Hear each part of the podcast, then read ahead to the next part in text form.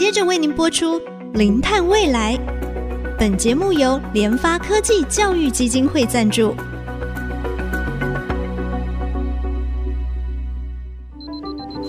前瞻能源新方向，以科学与科技迈向近零碳排，智慧永续，与您一同开创零碳未来。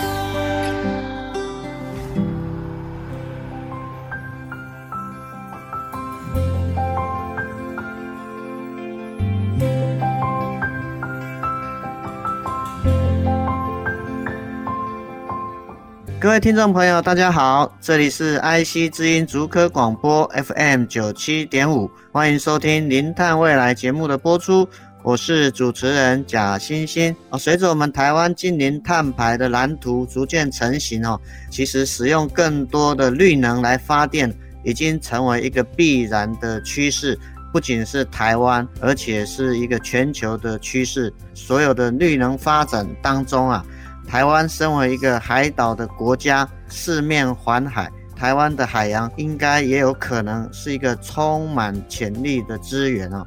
但是我们台湾的这个蓝海策略准备好了没有？今天我们要跟大家谈谈海岛国家的绿能生力军，海洋能到底是什么，以及海洋能的新机会与新挑战。欢迎我们今天的来宾，也是我的母校国立台湾海洋大学许泰文许校长。校长你好，我们家主持人，各位听众大家好，请老师先跟我们听众朋友讲一下，这个海洋能到底是什么？海洋能就诚如我们刚刚主持人提到的，台湾是一个海洋国家，四面环海，第一个就有波浪，波浪的运动呢，就可以造成我们的波浪了。第二个，我们有涨退潮，那这个涨退潮这些力量啊，形成我们的潮流能。那第三个非常特别的是，在我们的东部海岸啊，我们有黑潮经过我们的东部海岸。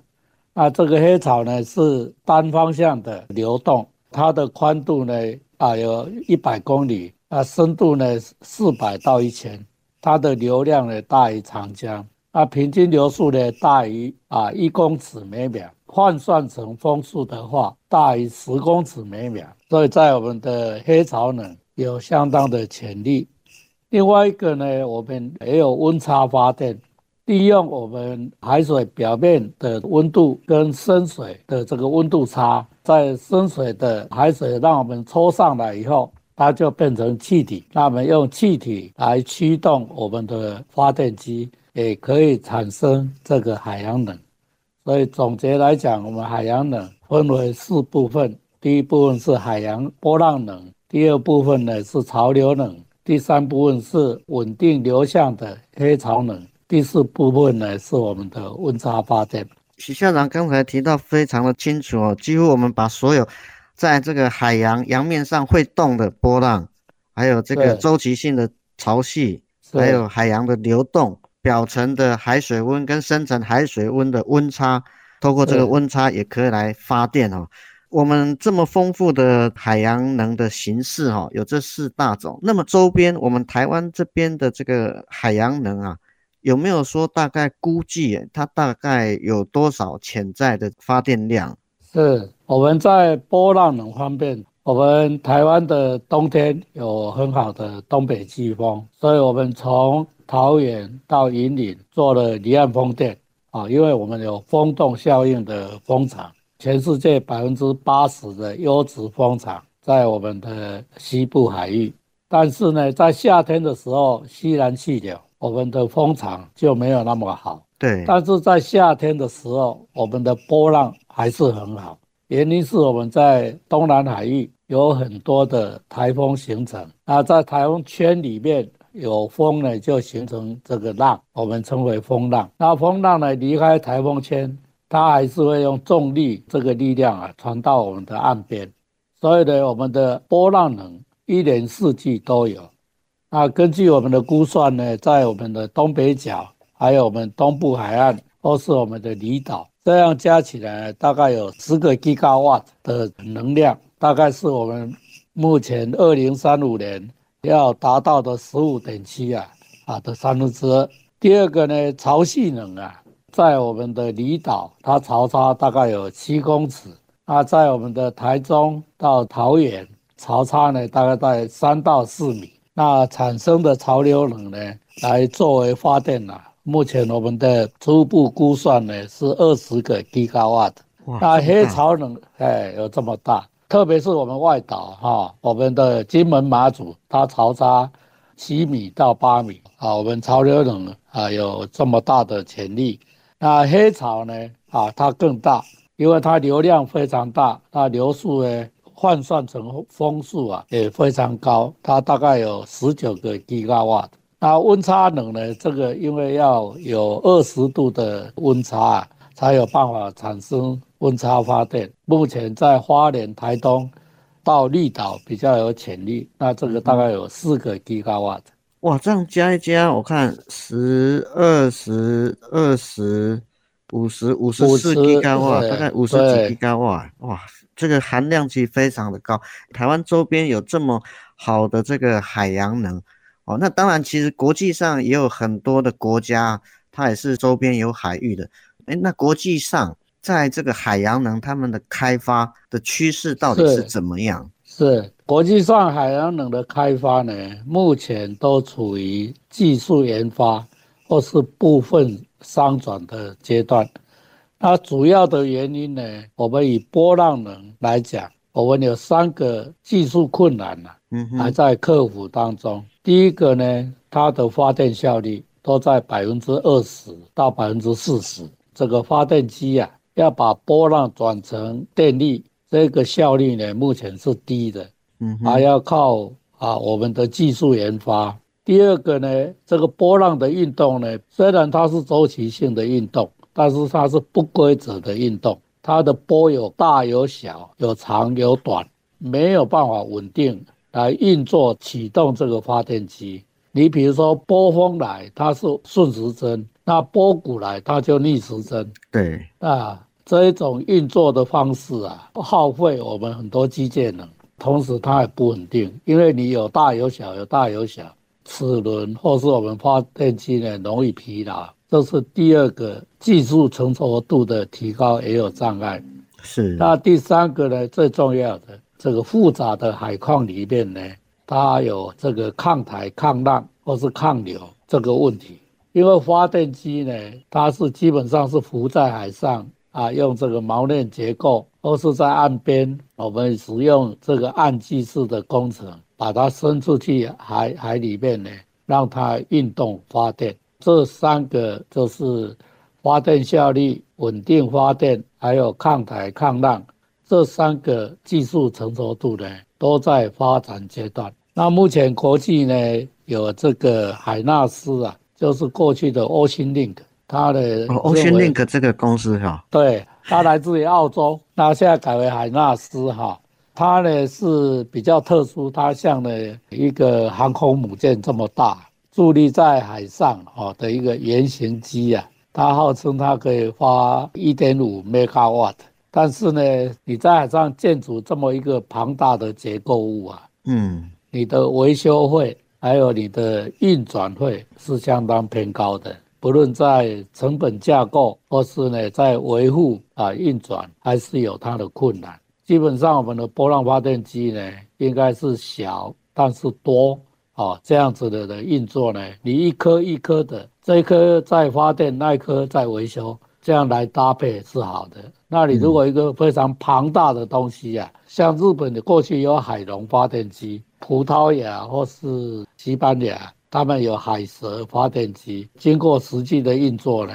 它的维修费都相当高，而且它失失败率也相当高。这个是在波浪发电它所遇到的困难。国际上呢，也在就是研发跟部分商转的阶段。现在有在商转的是有在现在商转的就是我讲的，呃，原来是在澳洲的这个 Ocean Link。现在改为海可纳新能源了哈，它的成本跟风险相当高，所以使用率啊也不是很高。这个呢，一般比较高风险的绿能啊，投资的机会是相对降低。除了澳洲以外啊，国际上啊，在研发的方向有没有比较明确的方向可以作为我们台湾的参考？这个问得很好。你比如说丹麦、哦，瑞典，还有荷兰。还有英国这些海洋国家都在波浪发电，有做了很多的不同发电形式的波浪发电机，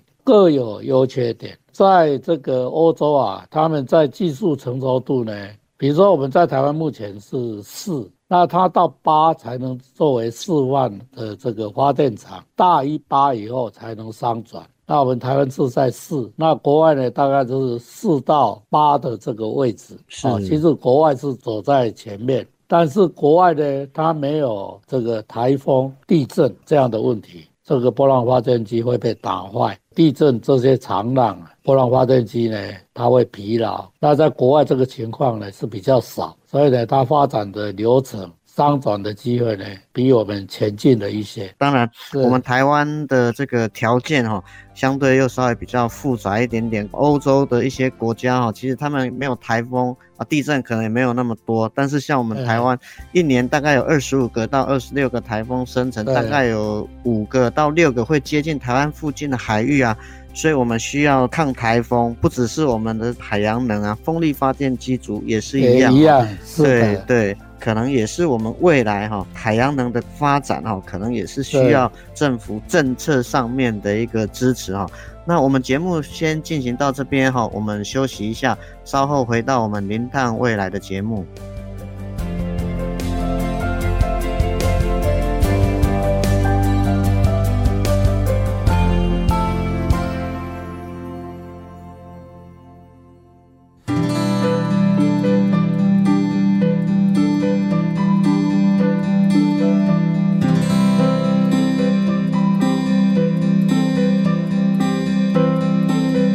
欢迎回到我们的零碳未来节目的现场。今天我们非常高兴邀请到国立台湾海洋大学啊，也是我的母校哈，许泰文许校长跟我们分享台湾四面环海，具有非常丰沛的海洋的能量。海洋的能量主要有波浪、潮汐啊、黑潮、海水的温差发电啊，这周边加起来其实大概有将近五十吉瓦兹的这个潜在的能量啊。因为我们现在整个国际的能源创新、能源转型是非常重要的，在台湾周边这么丰沛的海洋能。不能放在那里哈，不去开发就不去利用。那我想是不是也请校长哈，也跟我们分享一下，在您接触到欧美还有亚洲一些国家哈，海洋能这一块的研究的发展的一个趋势，到底是有没有一个比较可行的一个方向？在国际啊，我们以这个英国或是瑞典、丹麦为例啊。这个政府都有编列相当的预算，也包含美国哈，美国在 d e m o i s 夏威夷啊，他们都有编列相当的预算啊，进行阶段式的测试或是研究。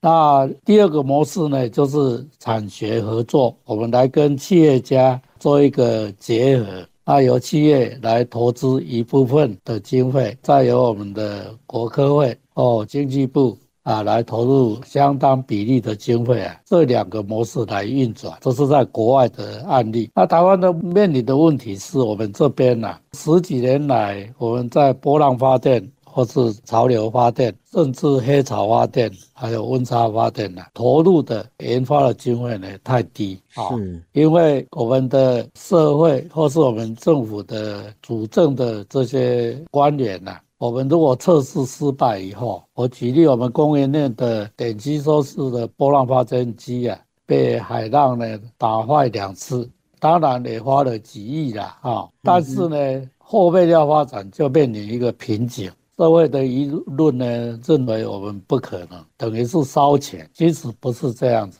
我这就要跟听众朋友分享一下。我们继续测试，继续的收集我们失败的啊原因，来改良我们的发电机或是锚链系统。这个我们会在 TRL，就是技术成熟度不断的往上提升。那在抗台抗浪呢？过去我们台湾的造船工业或是海洋工程，我们也是非常国际性，而且具有国际竞争力。从这一个观点出发，我们有完整的合法的海洋能测试场，那刚好也在东北角的位置。它的东北浪，或是它的潮流，或是它的流能，都可以在测试场来测试。测试以后呢，我们来改良，我们用国际团队来改良我们的发电机，改良我们的锚链系统，或是呢岸基系统，那我们就可以一步一步往前推进，或许还可以领先其他国家，让我们真正成为海洋能的国家。所以我呼吁我们政府不要怕失败啊。让研发的人员呢、啊，要往前走变成一个困难，在失败的过程里面，要对海洋有信心，不断往前推进啊，真正能把海洋能做得最好的，我觉得我们台湾非常有希望。台湾的这个啊、呃，可能是教育吧，或者是我们大环境来讲的话，就是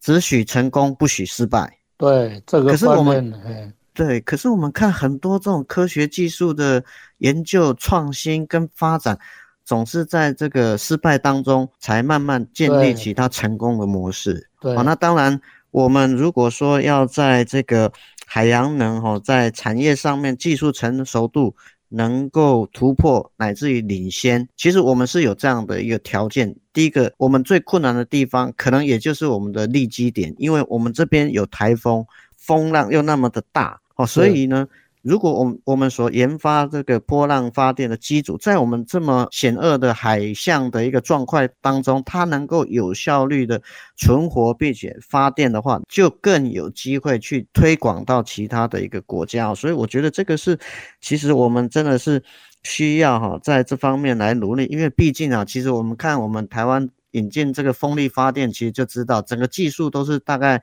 大部分都是从这个国外进来的。那当然，我们现在有呃，之前也访问校长嘛，我们有提到就是说，哎，其实我们在风力发电发电上面，其实也有一些独创的地方，也就是因为我们这边风大浪大，对，其实我们这个机组把它抗台防台漂浮式的哦，这个就是一个一个利基点。哦，所以呢，我们怎么样把我们这个风险最高最困难的地方，把它化为转机啊！其实真的是需要我们国家政府大力的一个支持啊！很多的研究不是做一次就成功，它是需要不断尝试、不断的失败，在这个过程当中呢，透过技术的创新、技术的研发哈，我们台湾周边这么丰沛这个海洋能哈，才能够啊变成是看得到又吃得到又拿得到。那校长，我想说，诶，如果说从那个国际上面，他们在这方面的这个，呃，学研啊、政策或是产学合作，他们一般这个政策补助